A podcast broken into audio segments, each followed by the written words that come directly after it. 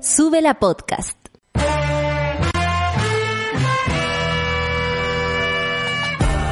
Cuando despiertas en otra sintonía, ves las cosas que otros no ven.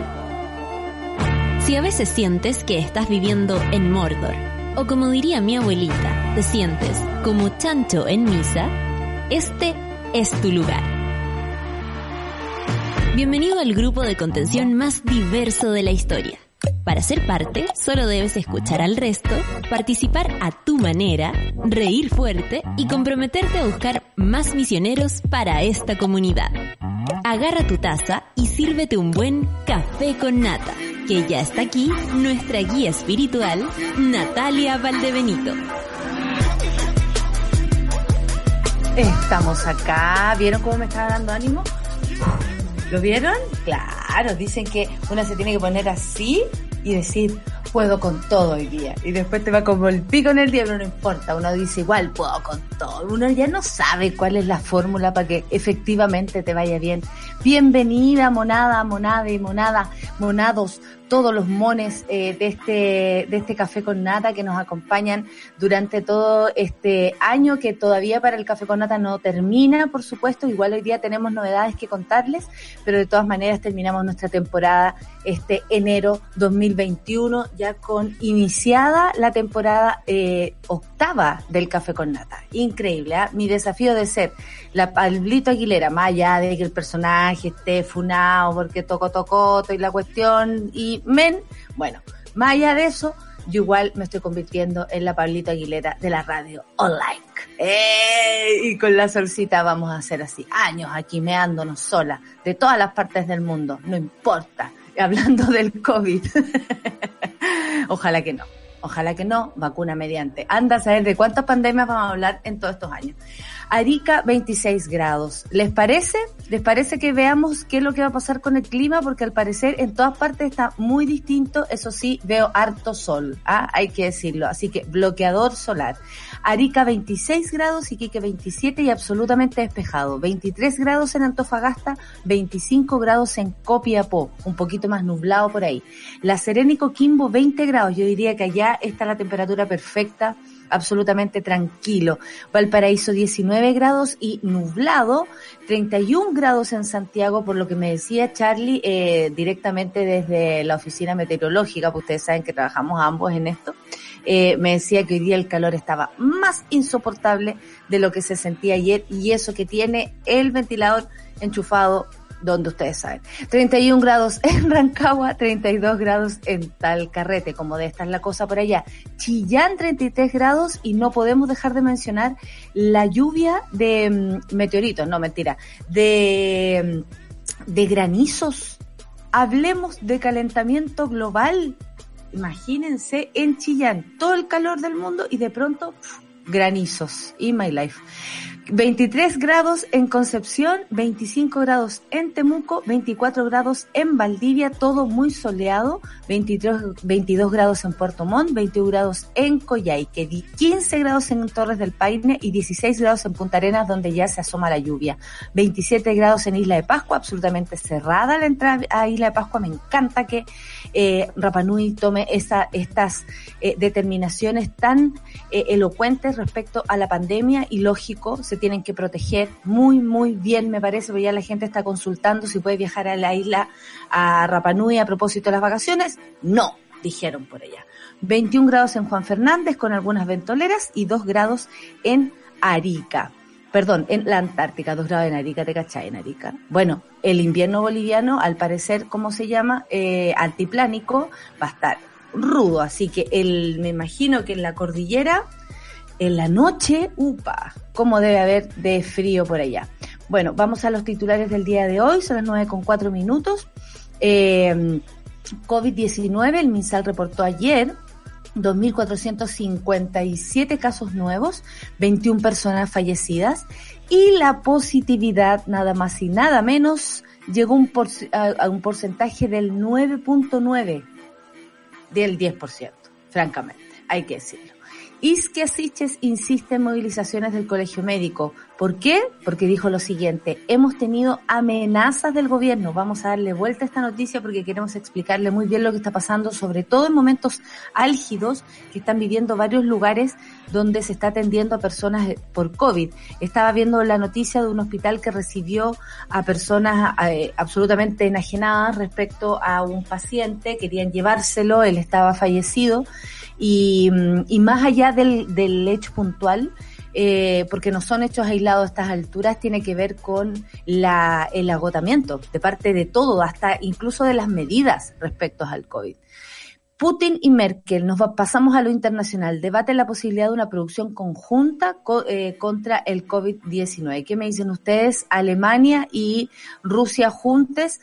Bueno, vamos a ver qué pasa. Eh, a propósito que Alemania también está en una situación con, con Rusia, con este señor al, al cual habían envenenado. Bueno, pero ustedes saben que Putin a Putin le da lo mismo.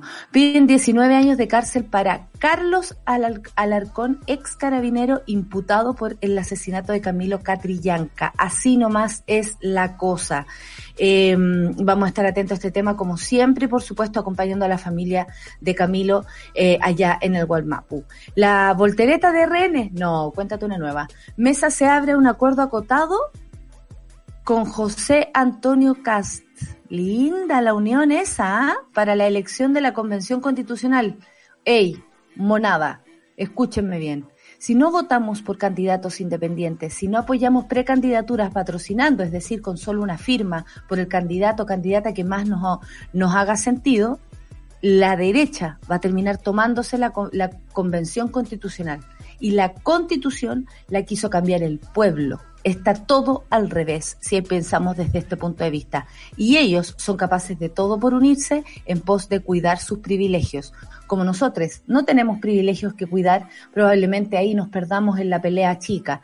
Pero tenemos que estar conscientes que nuestro voto y nuestra participación y del que tenemos al lado y de la vieja que tenemos al frente es importante, es el momento, si no, RN con CAS y toda esa gente que no tiene ningún problema en revolcarse entre ellos, van a ganar la convención constitucional y van a terminar escribiendo una constitución casi peor de la que ya tenemos. Tenía que decirlo. Caso Fernanda Maciel, Felipe Rojas se intentó suicidar e inició huelga de hambre y huelga seca. Eh, eso leí esta mañana, fíjense, él denuncia mm, eh, eh, presiones y al mismo tiempo maltrato de, de, de la gendarmería en su contra, pero bueno, aquí tenemos a un asesino, a un asesino que fue capaz incluso de, de saludar al, al, viudo en ese minuto de la víctima, a un asesino que era el vecino, a un asesino que estaba viendo qué pasaba con las cámaras, a un asesino que está plenamente consciente de lo que le está pasando. Eh, es un asesino y no sé si Gendarmería tendría que hacer alguna diferencia con él y eso que ya le están haciendo porque no está en el pabellón donde están los peligrosos, que es lo que él dice, que lo amenazan constantemente con aquello.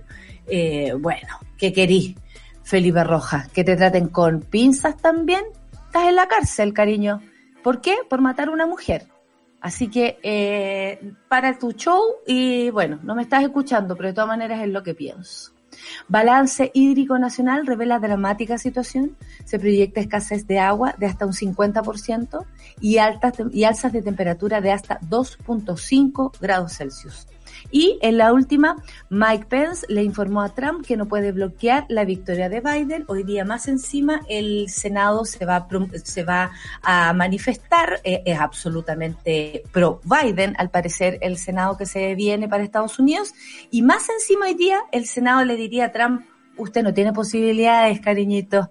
No, no, no, no, no insista con Georgia, no insista con Indiana, no insista con Cincinnati, no insista con Tennessee, no insista con... no insista, señor Trump. Adiós con su cuerpo. Son las nueve con nueve minutos y nos vamos a escuchar a Princesa Alba con Hacerte Mal. Así es como empieza el café con nata del día miércoles 6 de enero aquí en Suela Radio. Siempre que intentamos alejarnos al final, todo esfuerzo nunca es suficiente. Tanto tiempo que sacrificamos tú y yo tanto tiempo que desaparece. Pero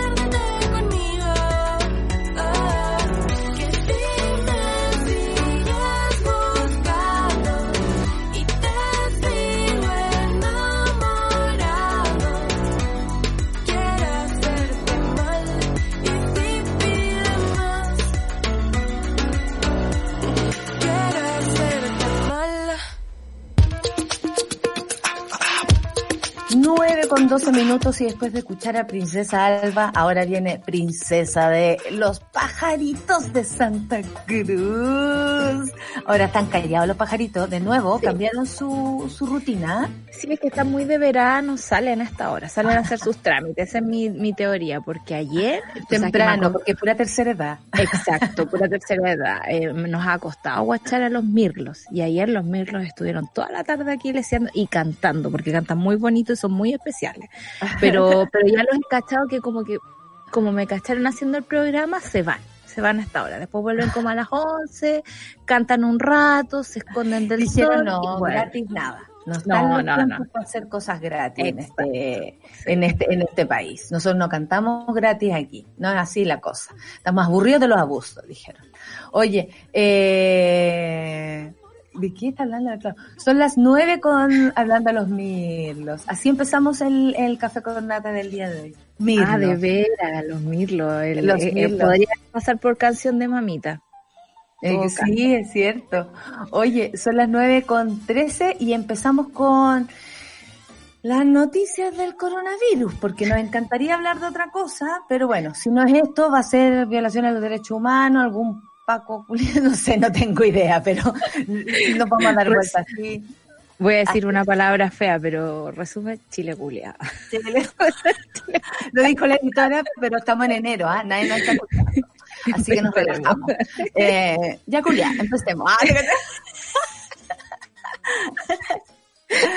Oye, eh, bien culiado el informe porque Minsal reportó 2.457 casos nuevos. Eh, bueno, me llama la atención que con tanta eh, positividad diaria se llega a este número. Creo que ahí hay un desfase tal vez o, eh, bueno, esto, esto es nomás y hay que hacerse la idea. Somos muchos esos sí encuentros, son muchas personas para los pocos ciudadanos que somos de este país. Ustedes saben que en otros países por 100 personas cierran una isla entera. Acá no, acá 100 personas no le es nada.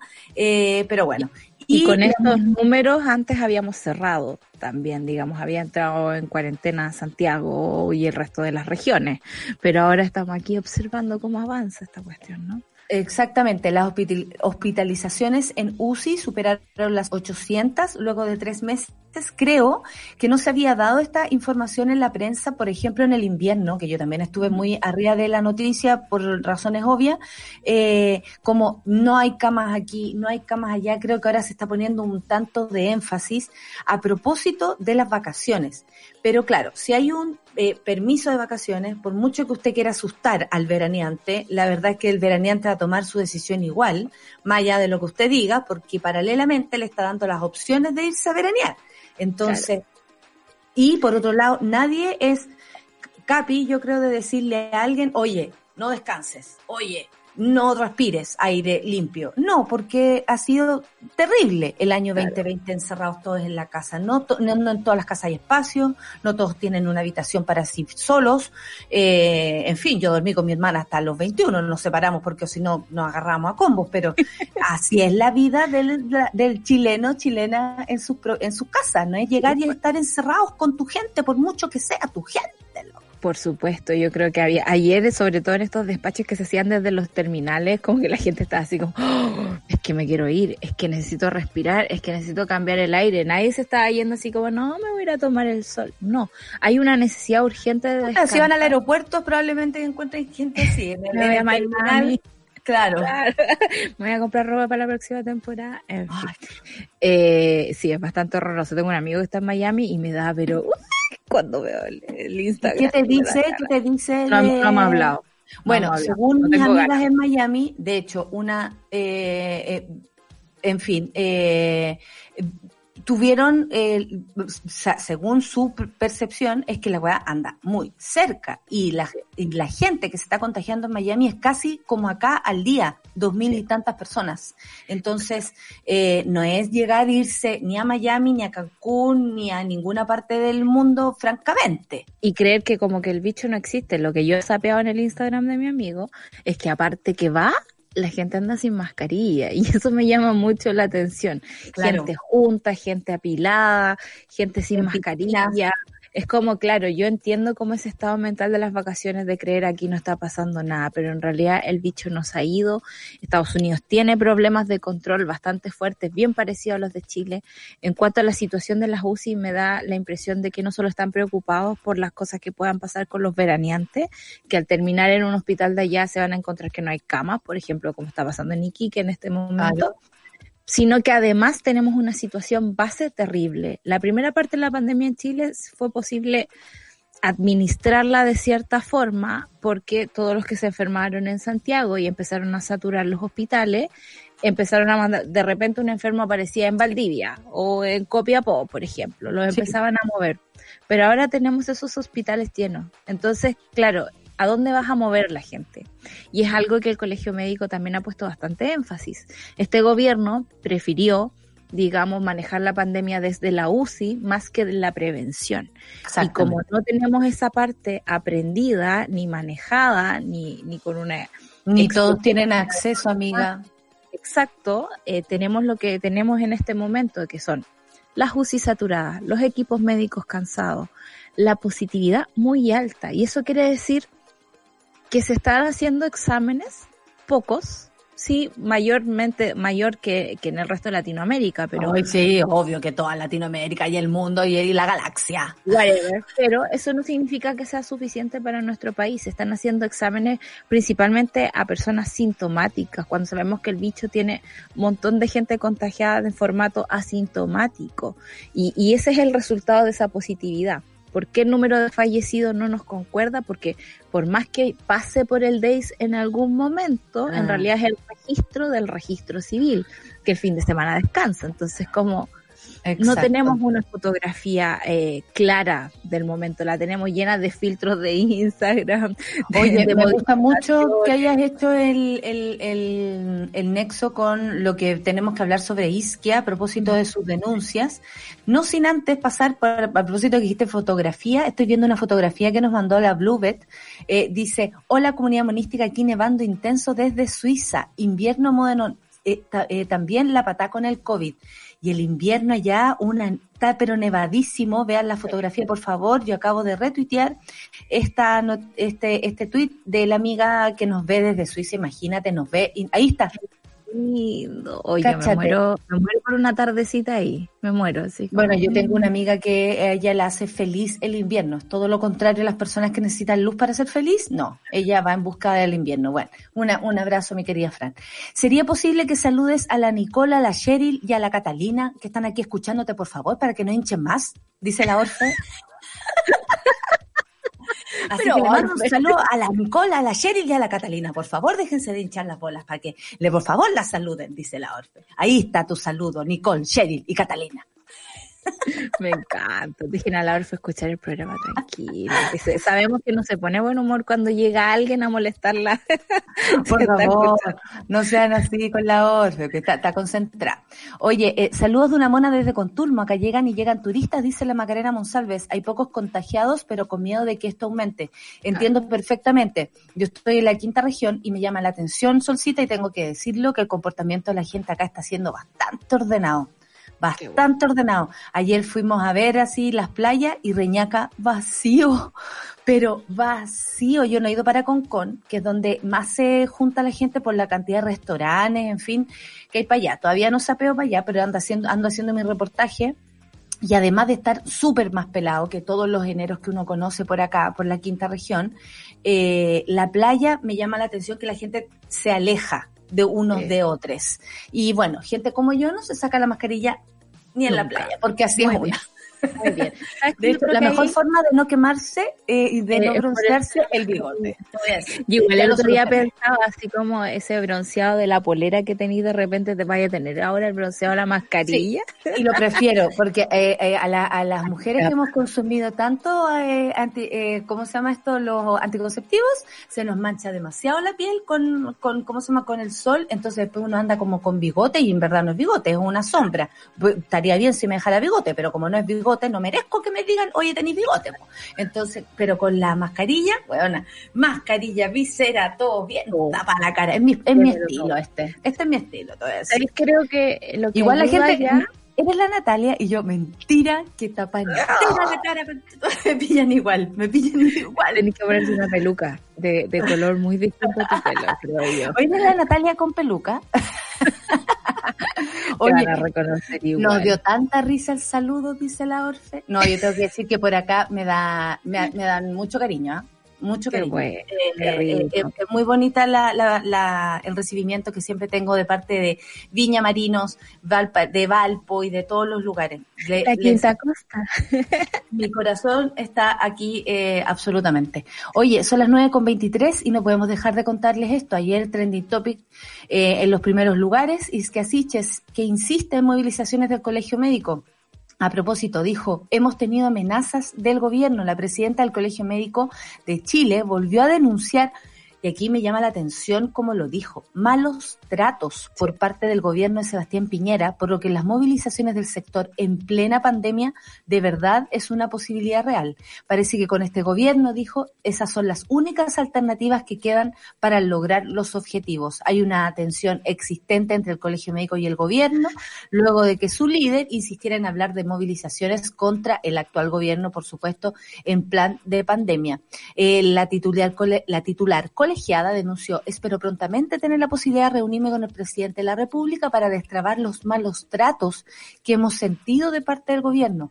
Para el personal particularmente médico que ha estado excluido de algunos beneficios, donde hemos estado muy cansados y donde hemos tenido amenazas del gobierno de reducción de remuneraciones que claramente nosotros no vamos a tolerar.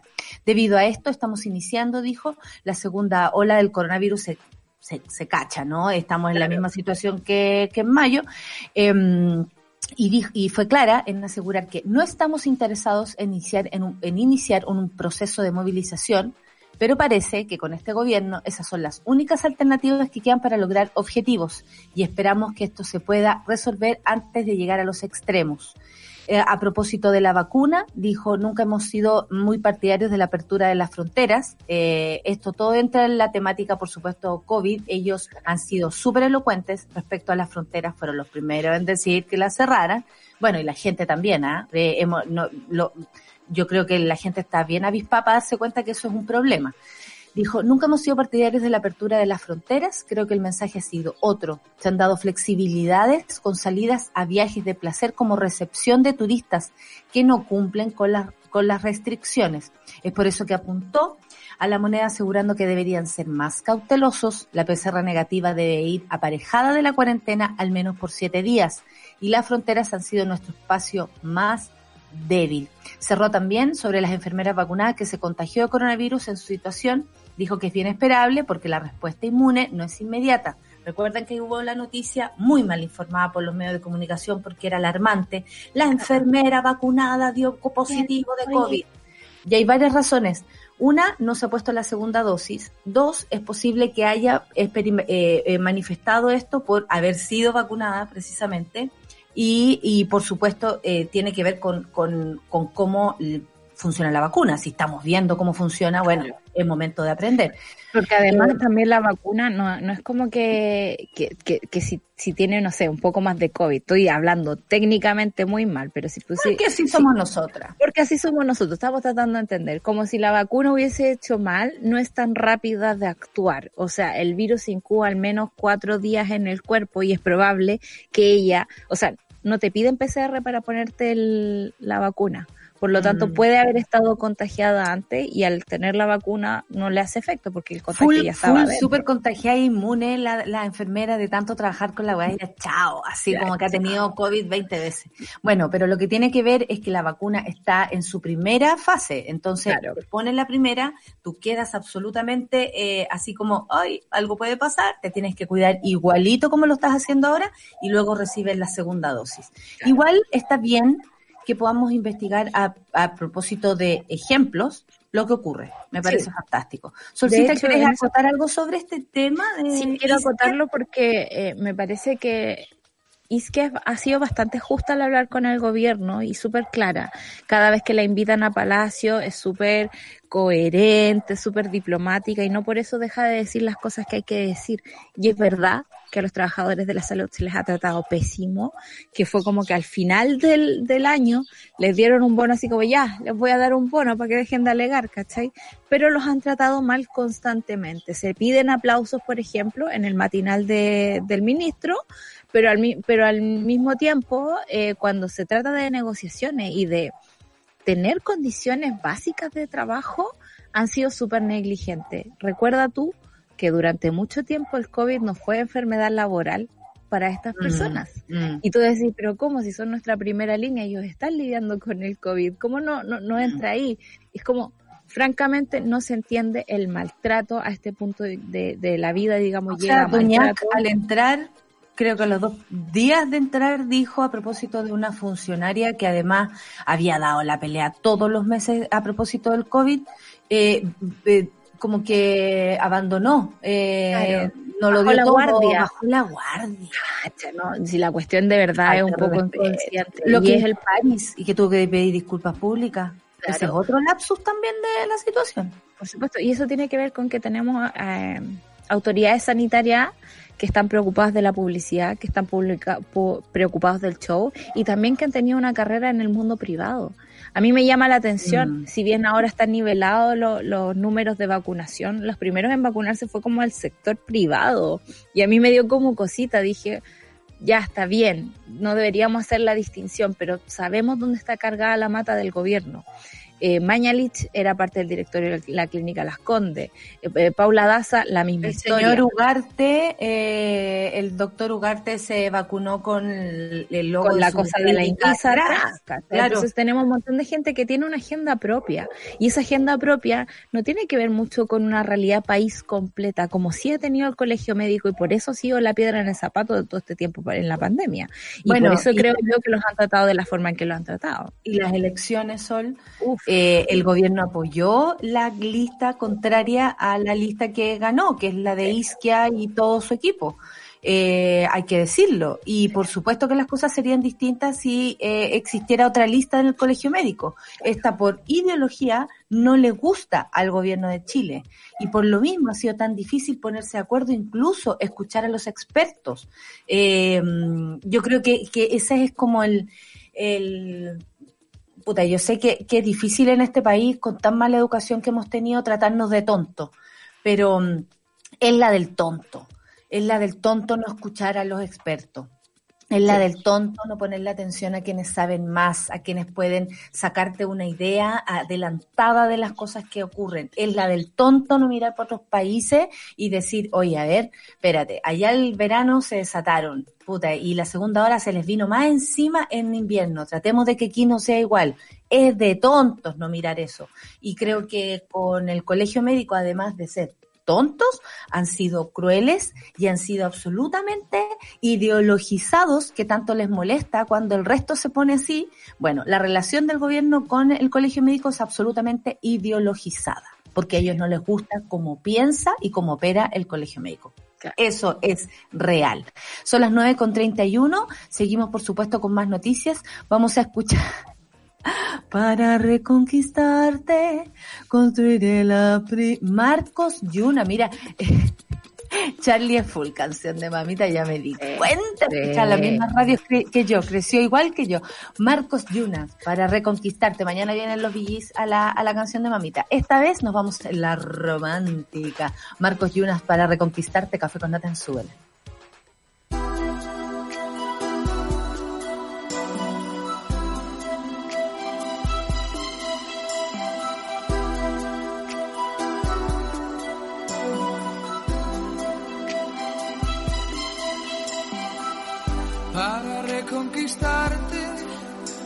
construiré la primavera. Para regalarte flores y perdones mis torpezas. Para que no me olvides, bailaré con las estrellas. Para entrar en tus sueños, liberado de promesas y cada paso,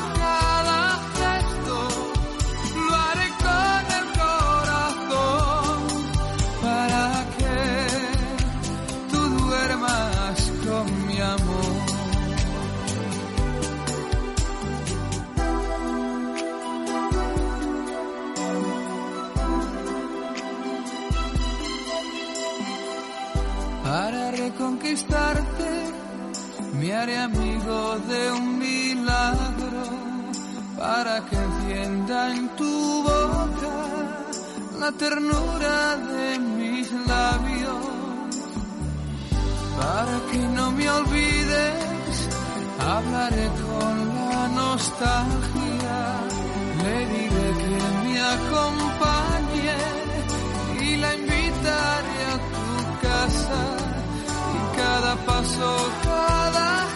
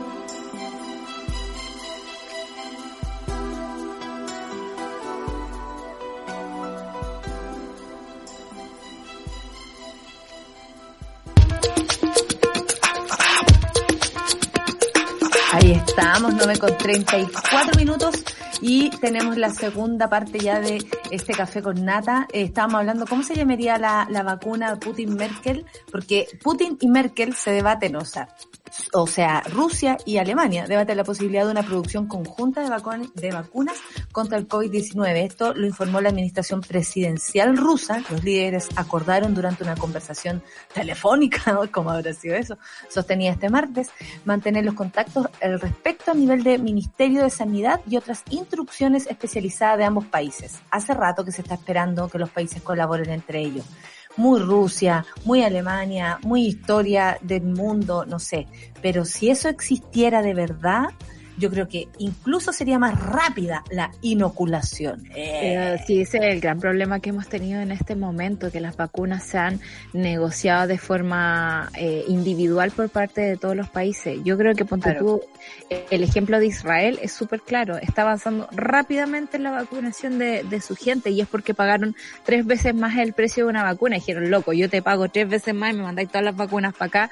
Y además de esa vacunación empezaron una, nueva cuarentena, lo cual va a ayudar a, eh, digamos, a firmar el bicho. Entonces, este ha sido un problema gigante porque la OMS en sus inicios se creó para esto, para coordinar la acción de los países conjunta, que sea mucho más fácil negociar ciertas cosas y la producción de esto. Es, por ejemplo, no sé, eh, quizás los alemanes tienen la tecnología de la invención de la vacuna, pero los rusos tienen la tecnología para la producción de la vacuna. Si tú juntas a los dos, tienes una alianza benéfica para todo el mundo. Independiente de las ideologías, ¿eh?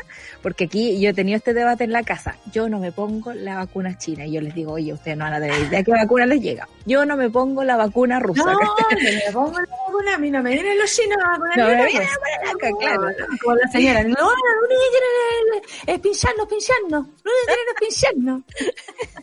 me Por da supuesto ganas de abrazar a la señora, pinchenme entera, póngame la vacuna.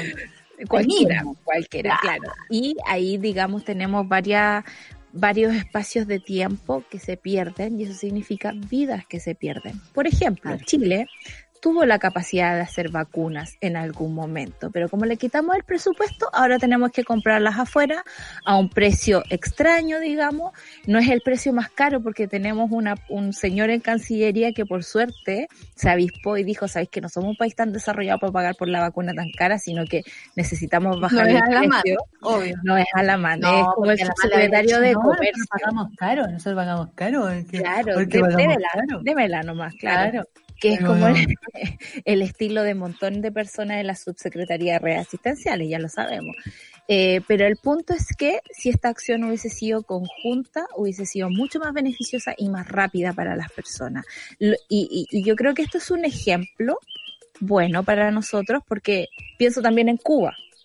Cuba, que nadie negocia con ellos, nadie los pesca, los tienen aislados. Bueno, ellos inventaron una vacuna, tienen su vacuna y están vacunando a todos los cubanos de forma tranquila y, y sosegada, ¿cachai? En cambio acá, La restricciones, la vacuna se llama como Soberana 1, Soberana 2, me encantaban los nombres. Charlie se atoró con la vacuba. Yo no sé por qué no le pusieron así. Es obvio. La Pero se llama soberana, porque Soberana. somos soberanos. Se podría haber llamado independencia, ando, o sea, tú- ¿qué nombre? Bueno, el 31 de, de diciembre se cumplió un año más de la revolución, eh, eh, de, la, de la conmemoración de la revolución cubana. Cuando uno va para allá, te dejan, pero aprendía, te sabían mejor la, la historia de, de- de Cuba que la historia de tu propio país. Se te borra la historia de tu país porque te meten la de Cuba, ¿cachai? Y el adoctrinamiento es largo porque mi tía tuvo que ir a estudiar para allá y llegó con unos videos de los niñitos cubanos. Nosotros, cabros chicos, los primos, ¡oh! ya nos van a poner los videos de los niñitos cubanos. Y eran ¿Y tres que era? horas, eran tres horas de niñitos bailando, hablando de José Martí, que a mí me encanta, pero igual cuando eres chica y querís jugar, no querís ver videos de José Martí, ¿cachai? Niñitos Entonces, cubanos, claro. el, el adoctrinamiento es largo, debo decir. Bueno, yo me sé más la historia de Cuba que la de Chile porque me la borraron. A mí me entra una historia nomás en la cabeza. Oye, eh, son las nueve, eh, después de hablar de la vacuba, eh, pasamos de las 9.39 a hablar de algo que nos interesa porque la- lo que pasó con el asesinato de Camilo Catrillanca hasta el día de hoy, ya vamos en los dos años y medio casi, eh, no hay salida aún, ¿no? No hay luz, no hay eh, humo blanco. Durante los alegatos de la, de la clausura del juicio, el fiscal Roberto Garrido explicó que 15 años de presidio corresponden a la pena por los delitos de homicidio simple consumado al joven mapuche y homicidio frustrado en contra del adolescente de iniciales MAPC. Eh, piden 19 años de cárcel para Carlos Alarcón. Este fue el ex carabinero a estas alturas ya imputado por el caso eh, del asesinato de Camilo Catrillanca. Eh, estamos persiguiendo este caso porque francamente, eh, bueno, el tiempo, la, la, la pandemia también ha provocado y sabemos que ha habido hostigamiento a las familias, incluso para ir a presenciar o acompañar a las familias con toda la seguridad que se pueda poner al aire libre y todo, e incluso a, a los tribunales, porque, bueno, así ustedes saben que funciona lamentablemente la policía de este país. Voy a seguir con la palabra, absolutamente ideologizada. Sobre los otros formalizados, en este caso, Garrido explicó que en consideración de las diferentes conductas que desplegaron, son penas variables, que parten de los 300 días de privación de libertad hasta los 5 años, dependiendo de la cantidad de delitos que cometieron y el carácter de los mismos. Claro, porque hay varios delitos, oculta, eh, ocultamiento de pruebas, eh, las cámaras, eh, no haber hablado a tiempo, supongo, omisión, eh, a ver, eh, no te escucho, haber, haber, eh, o sea, estar o no ahí presente mirando eh, testigos oculares, todo eso es parte de la responsabilidad que tiene todo el, el contingente que andaba ahí. Ahora sí te escucho, Sol. Escucha, es que iba pasando un avión y le, le puse el pitutito aquí en el... Ah, pero no importa. Es que sonaba Ah. fuerte. Ustedes saben que este pueblo Bueno. es chico y todo es muy... em- se siente todo. ¿Me Se siente menos los ruidos de mi casa? Porque, oye, ya, yo la moto no la he hecho. La moto, no. Zoom, no, yo no he hecho nada menos los ruidos de las micros, pero, pero como todo lugar chico y yo pienso en el Walmapu, eh, donde las cosas son súper evidentes, pero no son evidentes para la justicia, la gente tiene súper claro que eh, al juicio de Camilo Catrillanca se les impidió ir, que hubo retrasos, que muchas veces no quisieron que la prensa entrara para que no se supiera la verdad, salí como lo dijo el papá de Camilo Catrillanca. Y el juicio ayer yo escuché un ratito, no, no logré estar todo el rato pendiente de eso, pero eran bien lastimosos los argumentos que se daban, así como el señor Alarcona, como Batman pobrecito, o sea, de verdad, él no era el culpable de casi nada. Entonces, claro, eh, Qué rápido, qué rápido se, mm, ya, y, ah, si hablamos de masculinidades, qué rápido se le achica todo a esta gente cuando tiene que dar cara, cuando Sí. tienen que responder. Porque, francamente, también cuando tú eres, me imagino, una persona que usa armas, que sabe de aquello, que está ahí en una zona militarizada y todo, ¿sabéis qué? Puede venir de vuelta la que sea, tanto como Sí. una bala, como tener que pagar por responsabilidades que tal o cual cometa. Pero en el momento de, se defienden como si fueran una guagua, y lo digo así, respecto a que te quiten un juguete. O sea, eh, como tú dices, la- los alegatos son como, ay, ya no está, es que mi cámara, es que, ay, se me apagó, es que yo iba caminando, es que no me di cuenta. No, po. Si vais a ser tan capi de mandarte un disparo por la espalda a alguien, tenéis que ser capaz también de responder por tus actos. Y ahí también tenéis que demostrar no hombría, a mí me importa nada aquello. Pero, Pero, bueno, ya que estamos hablando de masculinidades, hazlo tal cual, po. ¿No te gusta ponerte la, el caparazón ahí de, de Batman? Eh, Créete Batman, po, hasta el final, da cara, Claro. por último, no sé.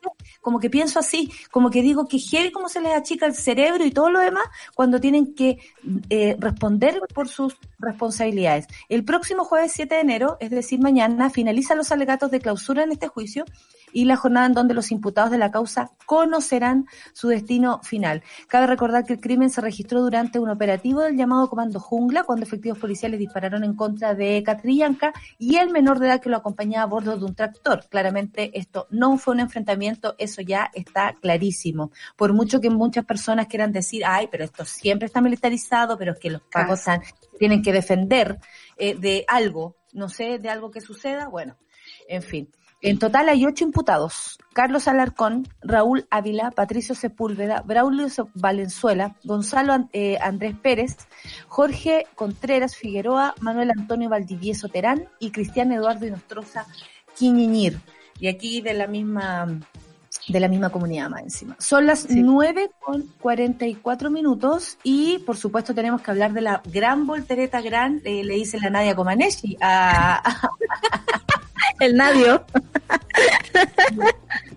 el, Nadia Comaneci porque francamente RN. Mesa de RN se abre un acuerdo acotado, yo no sé hasta qué punto eso es acotado, con José Antonio Cast para la elección de la Convención Constitucional. A eso iba yo con darle la mano, darle la firma, los, eh, patrocinar precandidaturas, en fin, y después votar por candidatos que no conozcamos y menos que se le parezca a esta gente. Por lo que me contaban, tú escuchaste la entrevista, le preguntaron a Desbordes sobre esto y en qué lugar del socialdemócrata pondría José Antonio Caz y al parecer lo mismo, pues, se le achicó la boina. Se le supera chico y yo creo que aquí hay que ser súper claro y entender cuando nos están eh, embolinando la perdiz. Sabemos perfectamente lo que es el Partido Republicano y las ideas que impulsa. Son ideas bastante conservadoras y estoy siendo súper amable con ellos, por no decir de ultraderecha.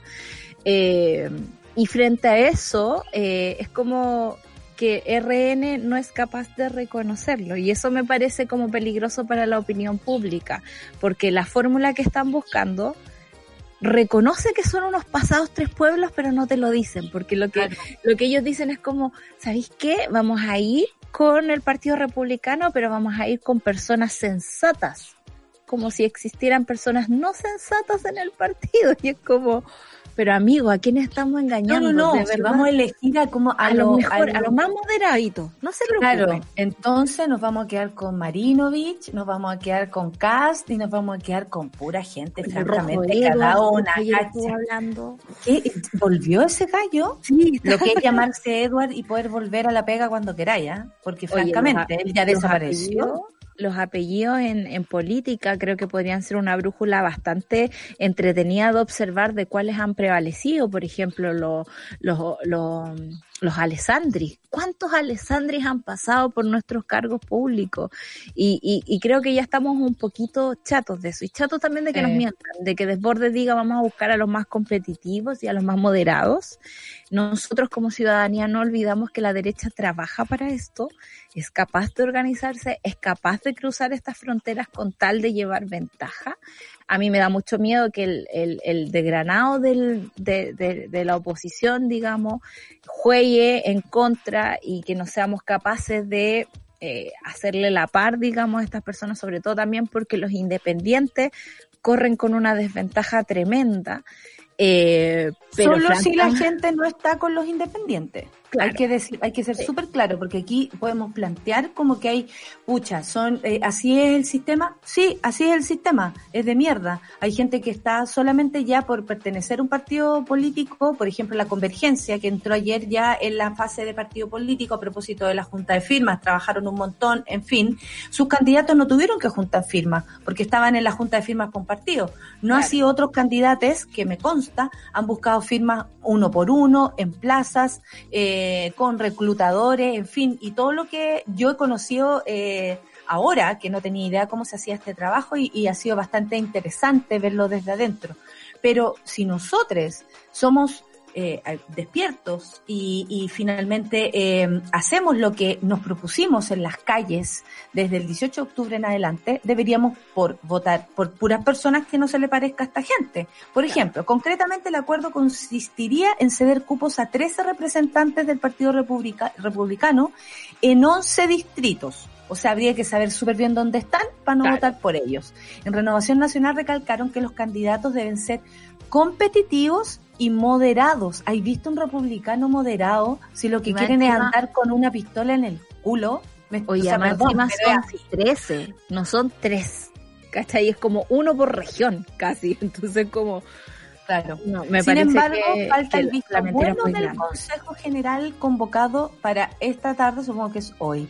Con el entendimiento, eh, Evópolis queda en una posición complicada, ya que este partido se ha cerrado un acuerdo con el líder del Partido Republicano, porque dicen, claro, yo soy Evópolis, ¿cómo voy a ser eh, tampoco Evópolis para juntarme con esto? Pero eh, la derecha se une, porque si hay que proteger los privilegios, son capaces de acostarse hasta con el enemigo.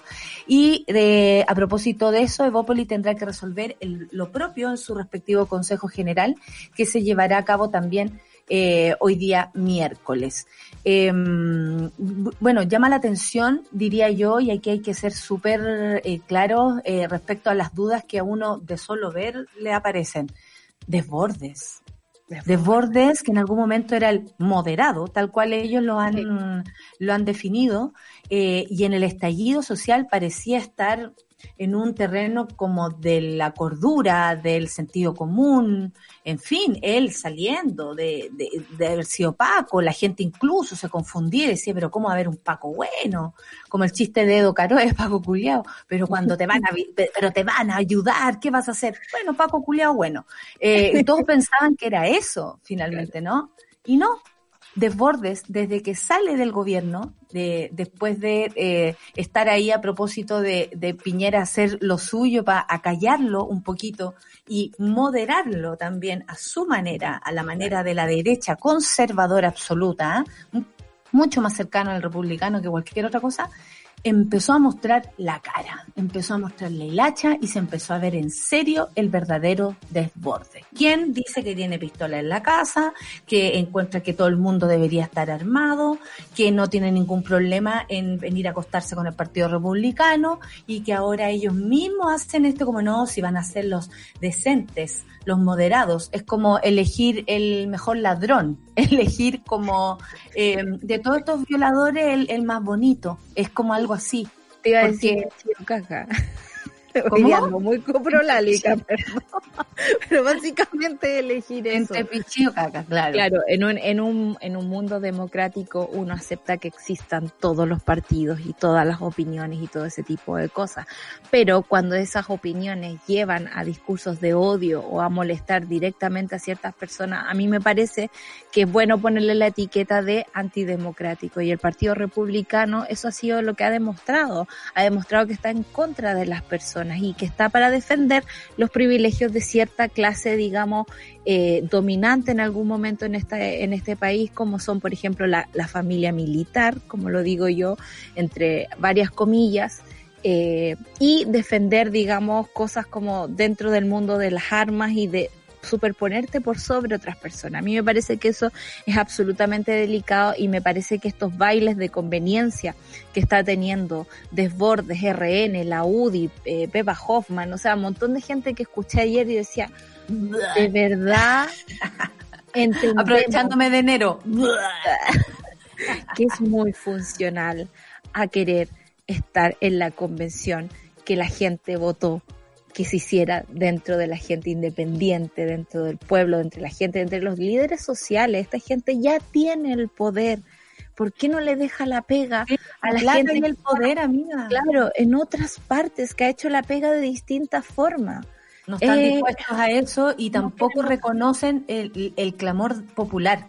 Sí. Y eso es lo más, lo más preocupante de todo esto. Porque cuando un, una, una persona que se quiere llamar autoridad y quiere serlo, lo que tiene que hacer es escuchar a la gente y lo que quiere la gente. Y estas personas anulan lo que quiere la gente. Lo mismo hizo Arboe al decir voy a renunciar al Senado para ser candidato constitucional cuando elegimos la, conven- la convención constitucional precisamente para que no hubiesen diputados y senadores ni ni una de esa gente que ya tenemos hasta el tuétano metida. Por eso es, ahí la indecencia política de este país. Indecencia política. Así nomás, porque se han vuelto a la chaqueta. Un día están con las víctimas y al otro día le dan la espalda. Eh, el gobierno ha sido absolutamente cruel respecto a las violaciones a los derechos humanos porque más encima no ha tendido la mano. Lo sabemos aquí por el Café con Nata que hemos conversado con víctimas de, de trauma ocular. Lo sabemos bien lo que ha pasado, por ejemplo, con el caso de, del mismo Gustavo Gatica, que el, el, el que es indicado como el responsable de esto, eh, todo, para Navidad pidió eh, que revisaran la causa, para el Año Nuevo pidió que revisaran la causa y nuevamente, gracias a que, a que eh, Fotito con Martorell, amiguita de eh, con No, Carla y- Rubilar. Exactamente, y, y, y gracias a que Gustavo tiene una buena eh, defensa, porque francamente está trabajando con gente que eh, está a la altura de las circunstancias, han conseguido que no tenga eh, privilegios. Eh, eh, una persona que está acusada de haberle disparado a otra y quitarle la vista, más encima con el monopolio de las armas, es decir, una persona que sabe utilizar las armas y que no debiera hacerlo así, de ese modo, porque la instrucción dice que no es así. Mundialmente, mundialmente en Chile se han quitado ojos más que en toda la historia del mundo, más que en una guerra, y aquí eso se lo pasan por la raja, entonces nosotros, pueblo de Chile, monada, y quien me esté escuchando, por favor, tenemos que perseguir nuestros propios objetivos, dejando de, de, de alguna manera de lado el poder que tanto nos obstruye la vida. Claro. Porque finalmente esto es lo que hacen estas personas, nos empobrecen, nos tratan mal, violan los derechos humanos, disparan, nos gasean. Eh, si reclamamos nos tratan de delincuentes. Hay gente presa ahora, los presos de la revuelta son cabros chicos, la mayoría, y ahí están, sin ninguna solución. Tenemos madres en, en huelga de hambre incluso para poder pedir eh, de alguna manera eh, una forma de justicia. Ese es el país en el que vivimos. Qué lástima tener que decírselos. Pero además de pandemia, tenemos esta pandemia que se llama gobierno de Chile y políticos y políticas de Chile así a- a- al más amplio eh, espectro, porque espero que entiendan que no estoy dejando fuera a nadie. Carolina Goich ha sido, pero de verdad, Arboe. Arboe, eh, y ya han sido gente, eh, el, el mismo Out, Pepe Out, que uno dice, ¿para quién trabaja este pon? ¿Cachai? Pues francamente, o sea, ¿quién dio el vamos? lamentablemente los que fuimos a votar. Y eso es algo que tenemos como tarea pendiente, sobre todo este año que se viene una chorrera de elecciones, que Ah, a veces que- nos da, nos da flojera, nos da paja, yo me tengo que mover de región. para No, poder basta, votar, por basta, no ejemplo, podemos tener pero. Al menos para arruinarles el día. Yo siempre he tenido ese pensamiento, si usted cree que su voto es inútil, al menos le va a arruinar el día al candidato que, No es lo ha tenido todo el rato ahí. Para nada es inútil. Y no es Eh, eh, por, por respeto a la línea editorial de nuestra radio, por supuesto, eh, no voy a hablar a propósito de mi trabajo con una compañera en la que estamos trabajando por una precandidatura. Pero he aprendido que cada persona y cada voto es importante. Cada persona que, eh, que tú le hables y le digas, oye, votáis y lo logres, eh, tú decís, wow, de a uno vamos, de a uno, sumando, así, así, así se va. Entonces, no es, no es verdad que un voto más, un voto menos. No, usted realmente le arruina el pepino si eh, no vota por ellos y vota por otros. Así que a ponerse las pilas. Si no quieren pa- patrocinar a alguien que no es más que darle una firma, francamente, no lo hagan. Pero cuando haya que votar por los constituyentes, por favor tengan ojo con esto, por favor, y transmitan este mensaje que estamos dando, porque si no lo hacemos extensivo, no sirve para nada. Llévelo a su mesa. Gracias, amigo, por poner esta canción que amo más encima. Amo Metronomy. Oye, son las 9.58 y a continuación eh, les tenemos que contar que, bueno, tenemos nuestro panel feminista, por supuesto, cerrando lo que fue el 2020 con la red chilena eh, del- eh, en contra de la violencia hacia la mujer. Pero más allá de eso, también tenemos bonitas novedades para nuestro panel feminista para todo este año. Eh, así que nada, estén atentos porque les vamos a dar noticias al respecto. Son las 9 con 59, nos quedaron algunas noticias, el balance hídrico, que creo que eso tenemos que conversarlo igual, y lo que va a pasar en Estados Unidos. Hoy día vamos- hoy día va a haber show. hoy. Hoy día va a haber show, así que vamos a estar atentos a ver qué Biden, pasa. chute Trump, decís tú? Sí, show de Trump y de los republicanos que van a tratar de impedir, digamos, la confirmación en el Senado de eh, Joe Biden. Pero hasta Mike Pence le dijo a Trump, oye, ¿sabéis qué? Esto ya no lo puedes parar, ya no hay forma de hacerlo. Basta, basta, así como déjate de dar jugo. Si viste, lo- ayer vi un, un discurso de, de, de, de Trump diciendo, no perdimos, nosotros ganamos, ándate loco, ya, el tío curado, el, tío, curado. el tío No hay curado. cómo echarlo de la fiesta. Sí. Eso es Trump en este momento, dando jugo por no saber perder. Los poderosos no saben perder. Son las 10 de la mañana y nos vamos a escuchar Metronomy con Salted Caramel Ice Cream. Amo esta canción. Muchas gracias, Lucho, por dármela porque finalmente sin música no podríamos sobrevivir en este país. Café con nata en suelo.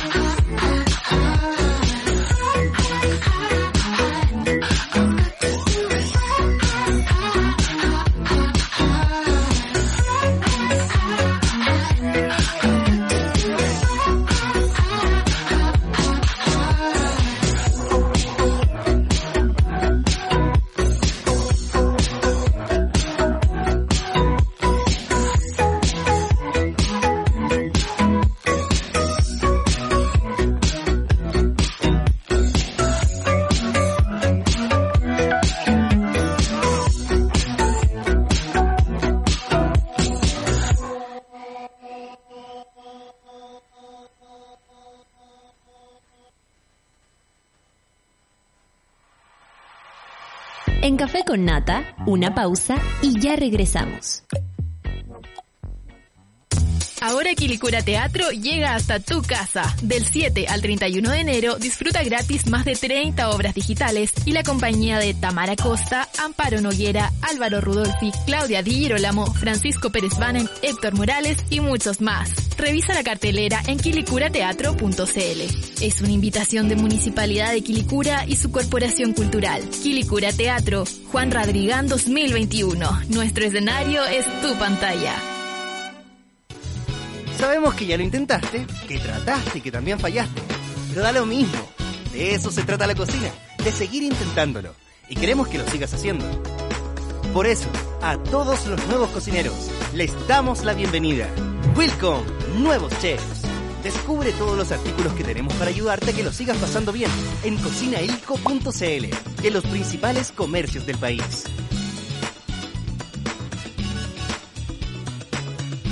Ilco, más que artículos para la cocina, artículos para la vida.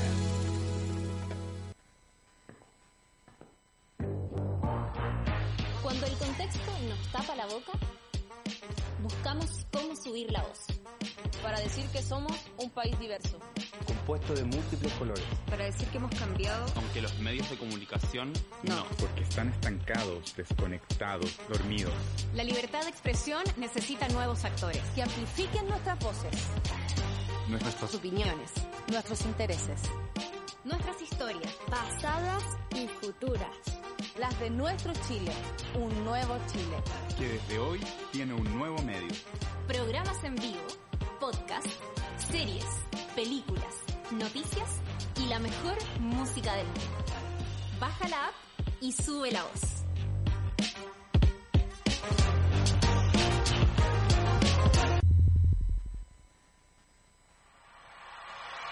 Ya estamos de vuelta en Café con Nata. 10 con 5 minutos y les tengo que contar hoy que hoy día en Sube la Radio, después del Café con Nata, por supuesto, viene nuestra querida Rayena Araya, absolutamente despampanante con Super Ciudadanos. 11.45 en Satélite Pop, Claudia Cayo, nuestra querida Claudia Cayo, voz de Sube la Radio y además el talento. Sin ella, nada. Al mediodía, Caceritas, ustedes lo saben, con la Isi, le mandamos besos y amor a la Isi, que se lo merece todo. Y a las 15 horas, el último capítulo de la temporada de la 210 con Nicolás Montenegro y Fernanda Toledo que que la revelación del 2020 en nuestra, en nuestra radio. Y a las 16.30, baila junto a Jamie Navarro. Tenemos una gran programación. Quilicura Teatro llega a tu casa desde el 7 al 31 de enero. Disfruta gratis de más de 30 obras digitales con Antonia Segers, Francisco Melo, Cata Saavedra, Gabriel Cañas y muchos más. Revisa la cartelera en quilicurateatro.cl. Invita la Municipalidad de Quilicura y su Corporación Cultural a quienes les mandamos, por supuesto, besos y abrazos. Quilicura Teatro, Juan Radrigán 2021, nuestro escenario en tu pantalla. Ya nos movilizamos para impulsar un montón de cambios. En este año decisivo seguimos siendo protagonistas. El panel feminista de Café con Nata es presentado por Corporación Humanas y el Observatorio de Género y Equidad. Nada sin nosotras. ¿Escucharon esa presentación? No. Hoy día parte de verdad la, la, temporada 2021 del panel feminista y estamos muy contentas porque durante todo este año la sección será presentada por la Corporación Humanas y el Observatorio de Género y Equidad. Para nosotras es súper importante sentirnos apañadas, acompañadas eh, de otras mujeres que confían en, en nuestro espacio. Muchas gracias, nos emociona demasiado, ya lo hablamos con ellas, pero de todas maneras queríamos decirlo acá públicamente. Hoy vamos a conversar además, como ya lo anuncié, con eh, Silvana del Valle, una una mona, hay que decirlo, pero además ustedes saben, gran abogada de la red chilena contra la violencia hacia la mujer. Eh, a propósito de todo lo que ha pasado en este año de encierro. Ahora recientemente vamos a hacer como una especie de resumen y eh, recientemente a propósito del, del, femicidio de María Isabel Pávez Zamora, lo que eh, ocurrirá el 14 de enero además con María Francisca Bamondes, prima de Nicole Saavedra, que ese es otro caso que también vamos a, coment a comentar acá con nuestra querida Silvana del Valle, que le doy la bienvenida y dentro de lo que se pueda, feliz 2021, amiga. no, 2021 con todo, con todo. Eh, Muy bien, esa la actitud. Compañeras, hay, que, hay, que, sí, hay que quemarlo todo el 2021. Oye, eh, bueno, vamos a hacer un resumen, pero pasemos por lo del caso de la prima de Nicole Saavedra. El crimen de la joven lesbiana en Limache estuvo tres años sin avance en la investigación. Aquí lo hemos conversado altamente con, con la Silvana. Lo que llevó que el 22 de junio del 2019, María Bamondes, junto a otras mujeres, en el marco de una manifestación, se tomaron en el edificio de la Fiscalía de Quillota para exigir que el fiscal las escuchara. Simplemente eso. En el desalojo, con fuerzas especiales, o sea, a cuatro mujeres, imagínense, fuerzas especiales, es decir, vean la, la asimetría de la desproporción de las fuerzas. El inmueble resultó dañado, por supuesto que por las mismas fuerzas especiales, y hoy María Bamondes y el resto de las mujeres que la acompañaban están acusados de daños calificados y desorden público, arriesgando una pena de más de tres años de cárcel y altísimas multas. ¿Qué está pasando con esto, Silvana? Nosotros lo hablamos antes, pero este es como un nuevo, eh, una nueva esquina del caso de Nicole. Eh, sí, es decir, oh, mira, eh, ha sido muy fuerte esta situación tanto para la familia Bahamondes como para toda la comunidad lesbofeminista de la zona de Quillota y alrededores, en tanto muy fuerte para ellas y ellos que María Bahamondes y las otras cuatro activistas fueran formalizadas antes inclusive de que se supiera el nombre del eh, principal sospechoso, el principal imputado por el asesinato de Nicole Saavedra Bahamondes. Entonces, eso fue como el primer golpe, la verdad. Fue un golpe muy fuerte que ese día, eh, luego de una marcha que estaba autorizada, una marcha que se realizó por la calle, que pasó por la fiscalía, y eh, que posteriormente eh, deriva en la exigencia de parte de cinco activistas, incluyendo a María Vagamonde. Em, las chicas solicitan, exigen la presencia del fiscal eh, que en ese entonces estaba a cargo de la causa, Ulises Meneses, para conversar con él y, y preguntarle, exigirle qué estaba ocurriendo en, en, la investigación, dado que ya habían pasado tres años del crimen y todavía no se tenía ningún responsable imputado. Eh, este fiscal se compromete a llegar al lugar, pero no llega y en cambio envía a las fuerzas especiales que nosotros hemos eh, constatado que en realidad estaban de servicio este día para la marcha desde el principio. Es decir, eh, habían sido trasladados desde Valparaíso para reprimir la marcha eh, desde un primer momento. Entonces, ellas estuvieron cuatro horas en una toma pacífica, pacífica, en la que no se ocasionaron ni desórdenes de acuerdo a los desórdenes como están tipificados por el Código Penal, ni tampoco daños. La verdad es que las chicas abrieron la puerta, la puerta es de un lugar público, una casona antigua. Eh, no fue difícil para ellas por los relatos que tenemos y los testimonios eh, en video que existen. No fue difícil abrir la puerta para ellas. Entran, eh, colocan, toman las sillas, las apilan y las colocan en la puerta y esperan durante cuatro horas la presencia del fiscal.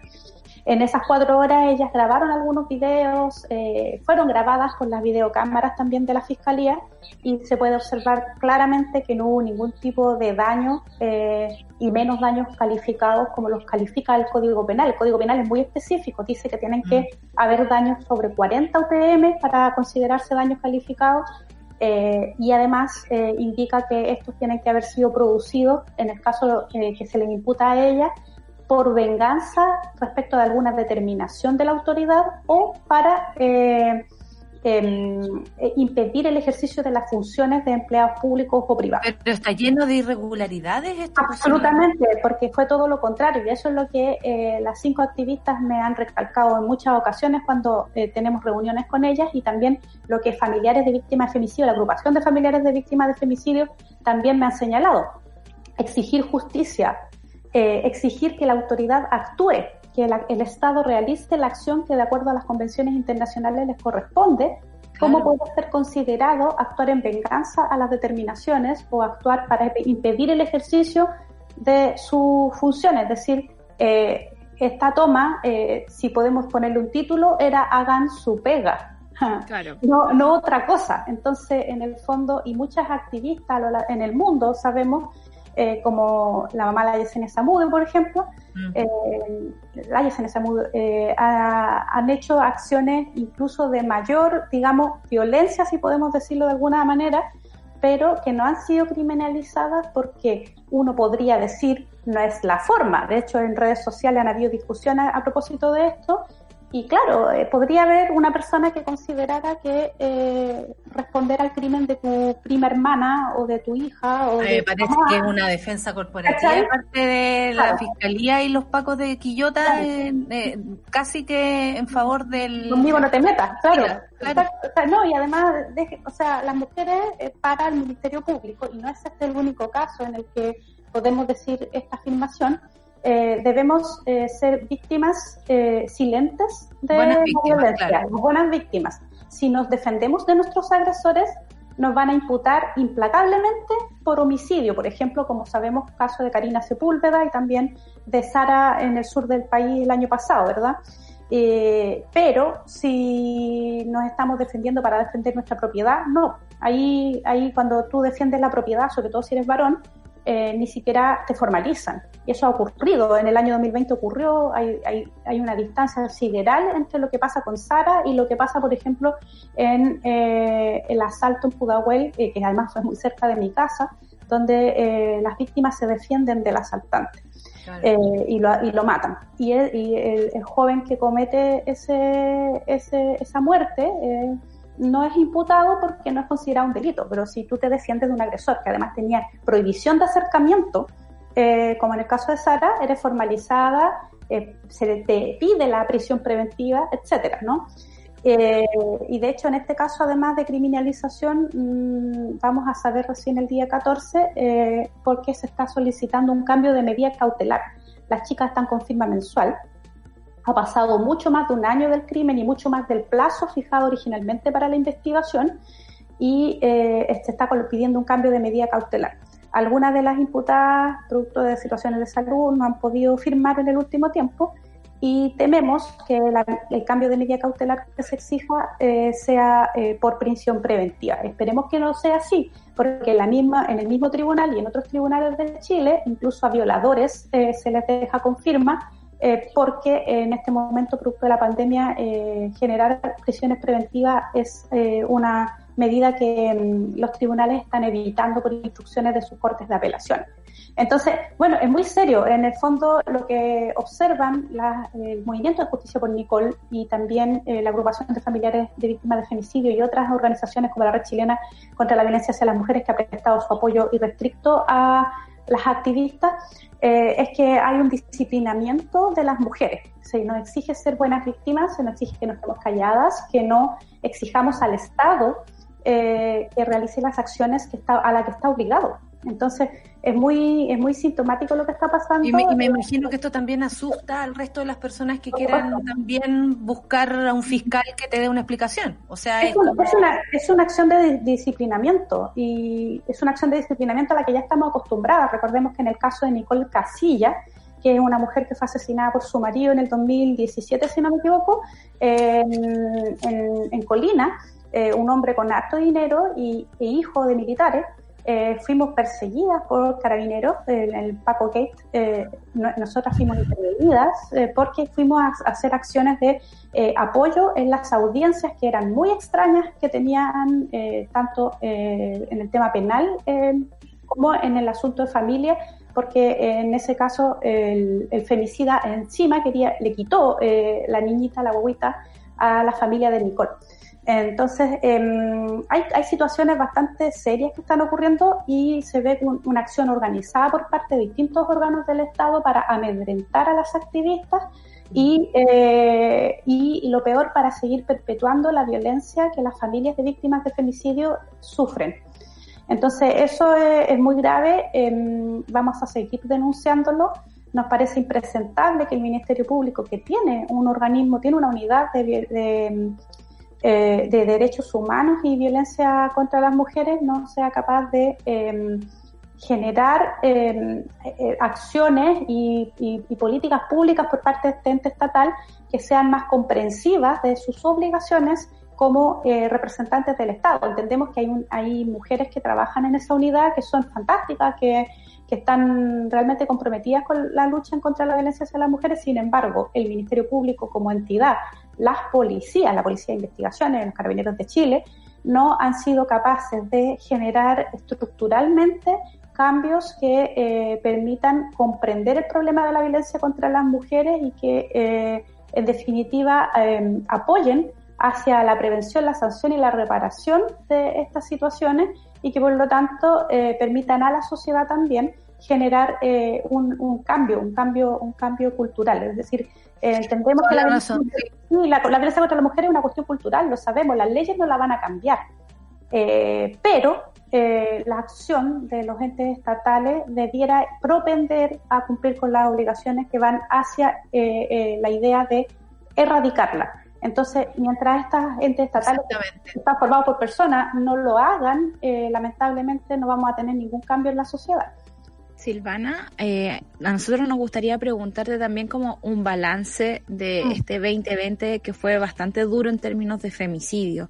Muchas mujeres fueron asesinadas de las peores formas posibles y lamentablemente es una noticia que toca leer, digamos, cada dos días, todos los años y mm. se siente como que no cambia, ¿no? Tú dices aquí, claro, una ley no va a cambiar todo esto, somos las personas las que tenemos que cambiar, pero también me gustaría... Eh, ligarlo con lo que tú dices, ¿no? Y tratar de hacer un balance quizás con, con esta revisión de la justicia. Siento, y en este programa eh, hemos revisado al poder al poder eh, parlament eh, a los parlamentarios, hemos revisado al presidente, pero la justicia eh, como que pareciera un poco más lejana a esta revisión.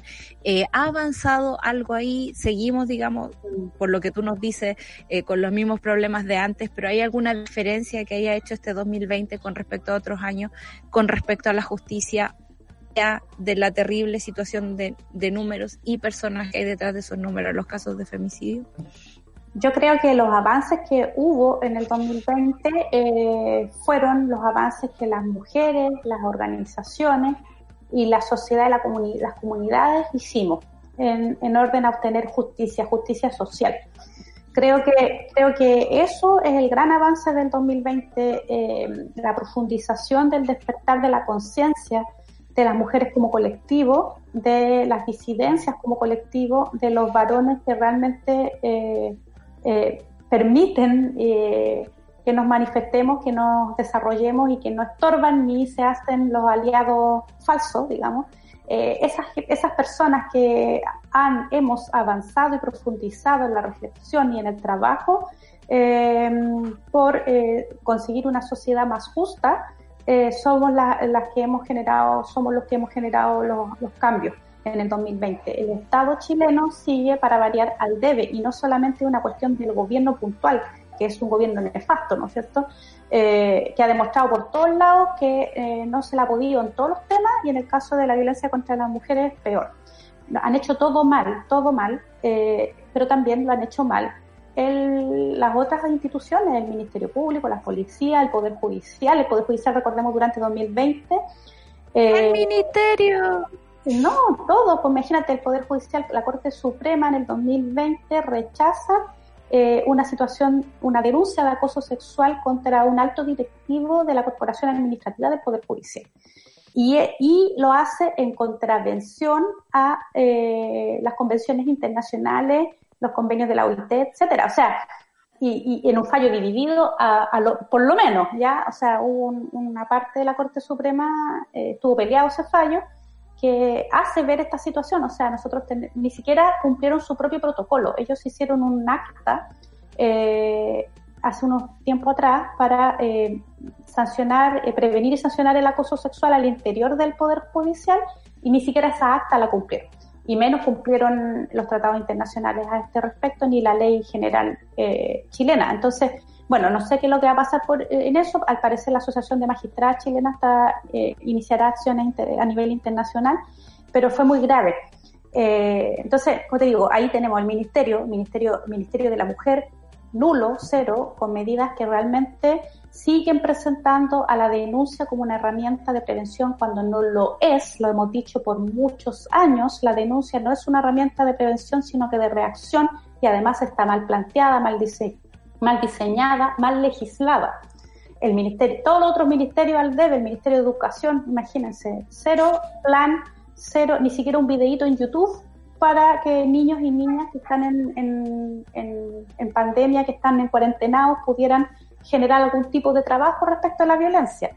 Eh, ¿Qué decir de, del, del, poder legislativo también? O sea, es decir, es transversal. Esta situación, lamentablemente, eh, que eh, se generan acciones de unidad, por ejemplo, para apoyar al gobierno en la situación del, del niño Anthony, lanzado por carabineros al, al, al, río Mapocho, donde se juntan todos los poderes del Estado en una acción que es gravísima, además, pero eh, no lo hacen para luchar contra la violencia de manera transversal, que es lo que debieran hacer.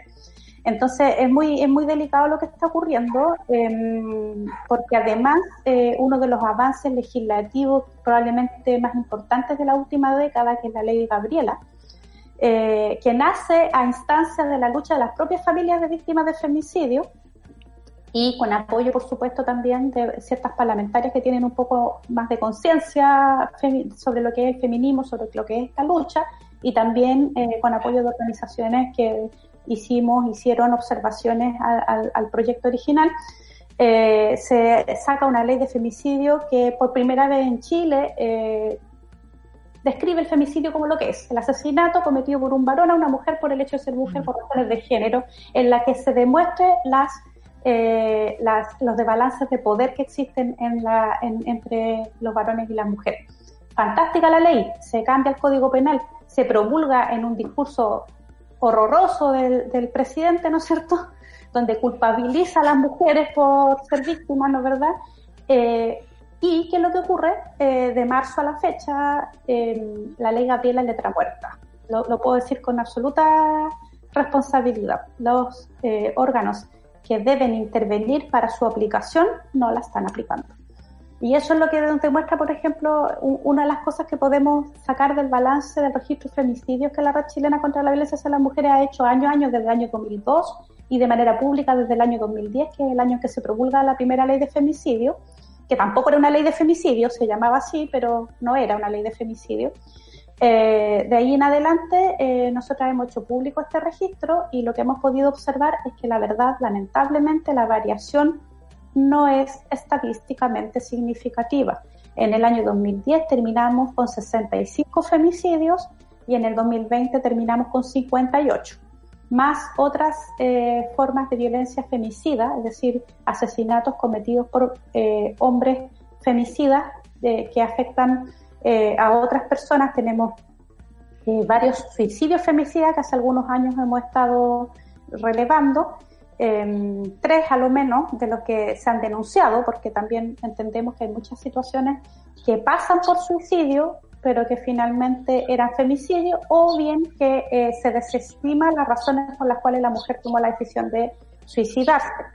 Y también tenemos eh, en el año 2020 seis eh, asesinatos por violencia femicida, incluyendo eh, el trans, eh, el, el asesinato, el crimen trans contra eh, Vicente González y contra Chico Leslie, y también los asesinatos de cuatro pequeñitos menores de edad eh, asesinados por sus padres.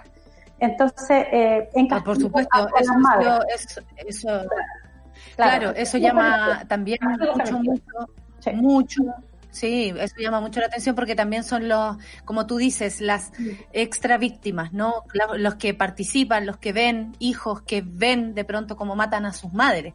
¿Sabes qué? Quería terminar esta entrevista eh, de Silvana. Sí, hijos asesinados por sus padres. Ay, qué horror. Eh, quería terminar. Exactamente, para castigarlas. Eh, quería terminar con, con una mirada respecto a la Constitución, porque queremos darle un- una mirada feminista a la Constitución. Queremos que tenga una perspectiva de género la Constitución. ¿Qué tiene que decir la red chilena eh, respecto a eso? ¿Cómo podemos nosotros amarrar desde la Constitución eh, puntitos ¿no? que favorezcan nuestra lucha contra la violencia? Más allá de las leyes, que como tú dices, que yo lo anoté acá, la ley Gabriela es, ley- es letra muerta, me parece que, bueno, si ese es el cierre, imagínate. O sea, tenemos que hacerlo mucho más profundo y extensivo.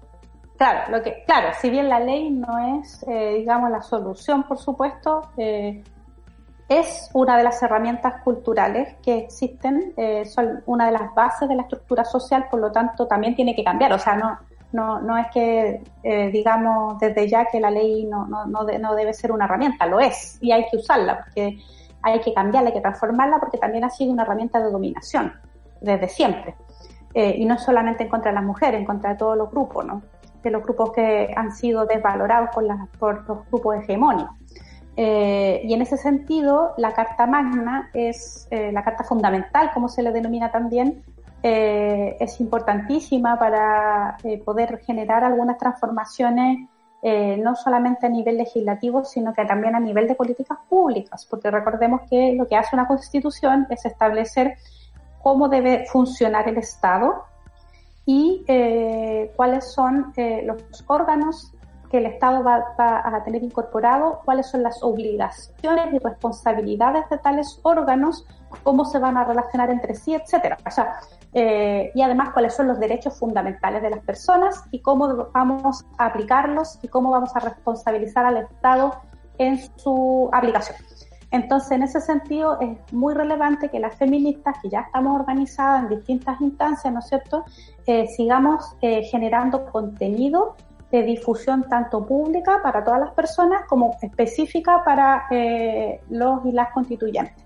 Los constitucionales, las constitucionales tienen que eh, establecer compromisos con una constitución feminista, claramente, porque eh, si hay algo que destaca en las luchas sociales de los últimos años que han llevado a este proceso, es decir, el proceso constituyente lo inicia el pueblo. Esa es una cuestión que nosotras hemos dicho y lo vamos a repetir para siempre.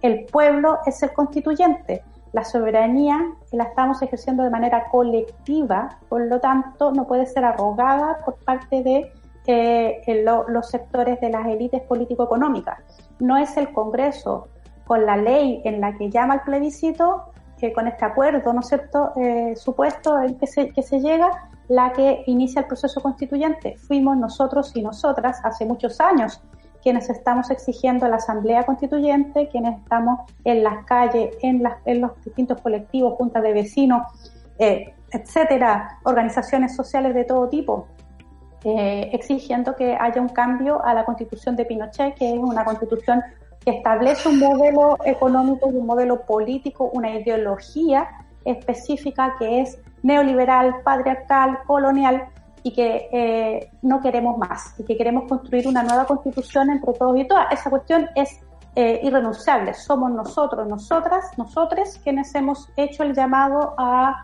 generar esta nueva constitución y no lo vamos a soltar. ¿ya? Entonces, como no lo vamos a soltar, Gracias.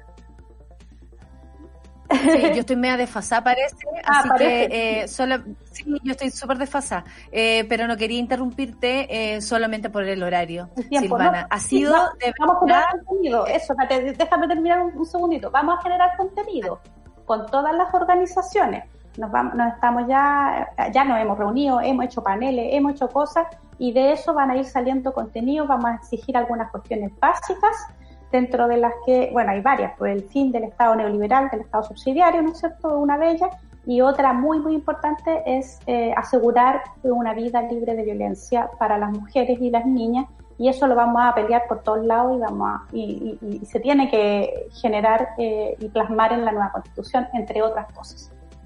Silvana, ha sido, eh, bueno, eh, me encantaría decir que ha sido un gusto escucharte porque me gustaría escuchar buenas noticias de tu parte, pero siempre eh, es tan necesaria la información y elocuente, así como la tienen ustedes desde la red. Eh, mi abrazo, Sororo, y absolutamente eh, cariñoso para todas y cada una de las personas y mujeres que participan de la red a través de ti por, por este año, por el trabajo del año 2020, que fue muy difícil. Sabemos que en un contexto súper complicado. Así que nada, agradecerte el trabajo, primero que todo, este gran resumen que nos hiciste. Eh, vamos a estar súper atentas a, la, a, la, a, lo que esté pasando con María eh, y el grupo este que está ahí en, en esa situación legal. Y nada, pues vamos a, a seguir persiguiendo junto a ustedes la verdad y la justicia para todas las mujeres en Chile a través de la constitución, de las leyes y de la calle y de todo lo que se pueda, porque nosotras vamos a gritar así eh, nos hagan callar de todas las formas posibles. Te lo digo yo. Oye, Silvana, un abrazo eh, y nada, tengo que mandar a la, a la mención porque terminamos este eh, eh, un abrazo, Silvana, para que te alcances a Gracias. Absolución para las cinco. Absolución para las cinco. Absolución para las 5, así se va a decir entonces, así hay que gritarlo fuerte. Muchas gracias Silvana por estar ahí del otro lado y enseñarnos tanto, porque nos das información, pero también cositas para notar que nos sirven para esta lucha que no descansa. Muchas gracias Silvana, así termina el panel feminista del día de hoy, eh, por supuesto con Corporación Humanas. Eh, adelante con la, la, la frase. Ya nos movilizamos para impulsar un montón de cambios. En este año decisivo, seguimos siendo protagonistas. El panel feminista de Café con Nata fue presentado por Corporación Humanas y el Observatorio de Género y Equidad. Nada sin nosotras.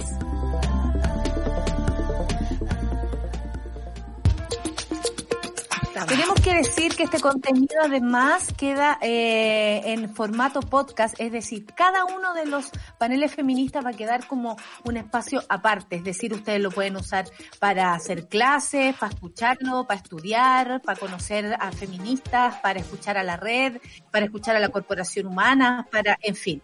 Eh, eh, va a quedar como material de estudio. Ojalá nuestro panel feminista que lleva tantos años, pero que crece, crece, crece, crece, así no les guste a los demás. Oye, Solcita, eh, terminamos por el día de hoy. Terminamos por el día de hoy. Yo estaba aquí con mi micrófono apagado porque los perros están brígidos acá afuera. Están ladrando, ladrando, ladrando, pero el alegría, ahora. Sí, qué alegría tener este panel eh, auspiciado, ¿no? Eh, con la compañía de una corporación además que tan eh, cercana a nosotras es, así que muy bonito todo. Exactamente, vamos a seguir el caso de María, de la prima de Nicole Saavedra, eh, el mismo caso de Nicole Saavedra y de todas las demás, el caso de María Isabel Pavés, anda un femicidio suelto y eso no podemos obviarlo ni olvidarlo. Muy atentes todas entonces en la calle, cuídense mucho. ¿Le damos el pase? ¿Viene? ¿Viene? Rayen. Que aparezca Rayen y su bella polera, por favor. Oh, hola, buenos días.